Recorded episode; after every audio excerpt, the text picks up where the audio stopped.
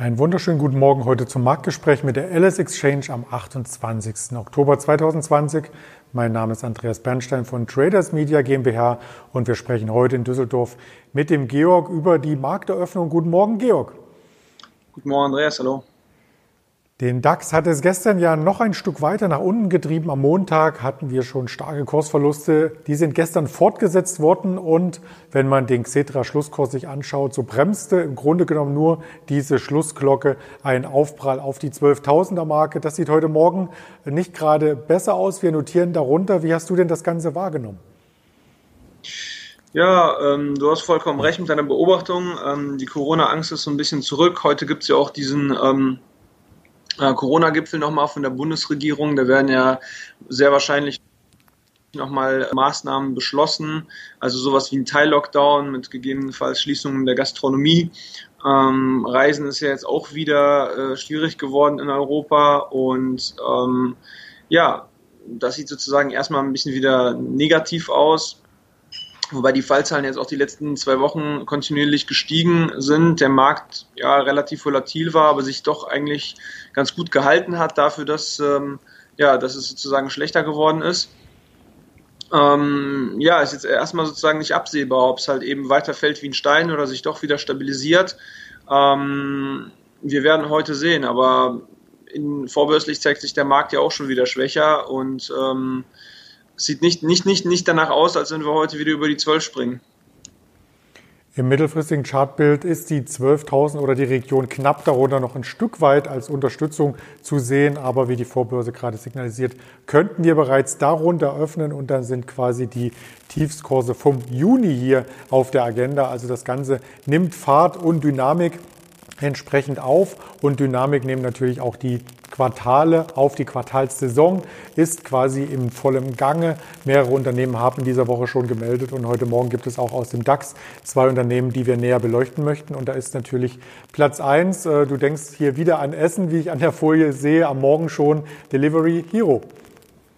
Ja, Delivery Hero hat heute Zahlen gebracht. Die haben ähm, ja, sehr gute Zahlen gebracht, wie zu erwarten war. Allerdings glaube ich sogar noch besser als äh, die Erwartungen. Die sind heute zweieinhalb Prozent fester, waren jetzt zwischenzeitlich sogar noch fester äh, und standen äh, über 99, haben sozusagen die 100-Euro-Marke wieder in Angriff genommen. Ähm, die haben berichtet, dass die ihren Umsatz ja fast verdoppelt haben, 99 Prozent äh, plus ähm, haben ihre Umsatzziele aufs Jahr auch wieder noch mal ein bisschen erhöht, ähm, rechnen jetzt mit 2,7 bis 2,8 Milliarden äh, Umsatz und ähm, rechnen weiterhin mit einer negativen EBITDA-Marge von minus 14 bis minus 18 Prozent. Ähm, bei dem Wert muss man sich natürlich auch anschauen, der ist jetzt ähm, mega gut gelaufen, war letztes Jahr noch, äh, stand der bei 40 Euro, steht jetzt bei 100 Euro. Ähm, und äh, was ich mich dabei frage, ist, die äh, haben sozusagen jetzt ein Bombenjahr, besser kann es ja gar nicht für die laufen und haben halt aber immer noch einen Verlust. Ähm, und letzte Woche gab es auch mal einen Artikel von in der Financial Times dazu, dass ähm, mehrere Hedgefonds jetzt äh, anfangen, vermeintliche Corona-Gewinner zu shorten.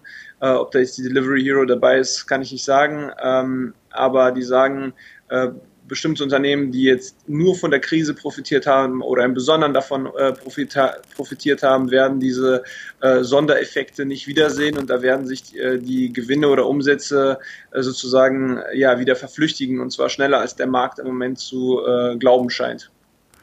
Ja, vielleicht gewöhnt man sich auch an die Bequemlichkeit, nicht zu Hause kochen zu müssen oder ins Restaurant zu fahren, Parkplatzsuche und so weiter und lässt sich auch dann nach Corona das Essen liefern. Im letzten Quartal gab es 362 Millionen Bestellungen bei Delivery Hero und den verbundenen Unternehmen. Wenn man das auf Deutschland jetzt einfach aufteilen würde auf die 83 Millionen Einwohner, so wären das im letzten Quartal rund 4,4 Bestellungen im Quartal. Wie oft hast du dir Essen bestellt? Kein einziges Mal. Ich auch nicht. Also da müssen es wirklich welche geben, die sehr, sehr viel Essen bestellen. Was aus?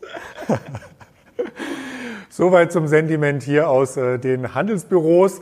Ähm, wir möchten das nutzen, um überzuschwenken in ein Unternehmen, in ein Bürohaus in Frankfurt, in die Deutsche Bank. Da wird sicherlich viel Essen geliefert, wobei es da auch eine Kantine gibt. Auch da gab es heute vorbörslich schon Zahlen.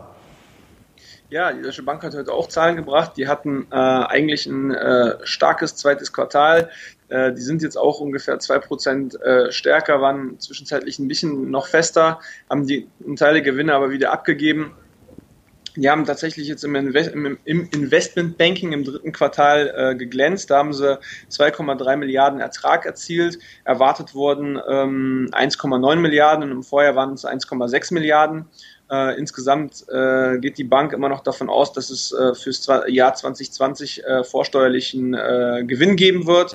Ähm, und die haben jetzt tatsächlich, also um das nochmal so in äh, Zahlen vielleicht zu fassen, die haben jetzt dieses Jahr 5,9, also in diesem Quartal 5,9 Milliarden verdient. Das sind 13 Cent EPS pro Aktie und äh, im letzten Vorjahresquartal haben sie 40 Cent äh, Verlust gemacht. Ähm, also schon ja ich sag mal, beeindruckend in so einem Marktumfeld, ähm, dass äh, eine deutsche Bank da äh, ja, so einen Ertrag liefert und jetzt eben äh, Q3 doch recht äh, stark ist. Die Deutsche Bank hat sich ja insgesamt auch als Aktie relativ gut entwickelt. Also ähm, quasi seit Jahresbeginn liegt sie um 10 Prozent im Plus und seit dem Corona-Tief hat sie sich dann insgesamt um, das muss ich ablesen, 82 Prozent nach oben arbeiten können. Also das sieht hier vorbörslich auch ganz gut aus mit einer Stabilisierung über 8 Euro, richtig? So ist es. Bei 8 Euro steht sie jetzt und da stabilisiert sie sich. Ist auch heute ein bisschen fester in einem schwachen Marktumfeld. Also wir werden sehen, ob da nicht nachher äh, doch wieder äh, das Marktsentiment überhand nimmt. Ähm, aber es ist im Moment erstmal ein starkes Zeichen. Und man darf hoffen, dass der Konzernumbau hier schnell vorangeht, denn das ist quasi das Hauptaugenmerk des Bankkonzerns hier. Ganz lieben Dank an dich für diese Expertise und kurze spontane Umfrage an dich, Georg, und einen erfolgreichen Handelstag. Danke auch dir. Dankeschön, Andreas. Tschüss. Und wer das ganze Format noch einmal hören möchte, der ist eingeladen, hier auf Spotify, Deezer oder Apple Podcast sich die LS Exchange zu abonnieren. Ansonsten bleiben Sie aufmerksam und munter heute am Handelstag und vor allem gesund. Ihr Andreas Bernstein von Traders Media GmbH. Bis morgen bei der LS Exchange.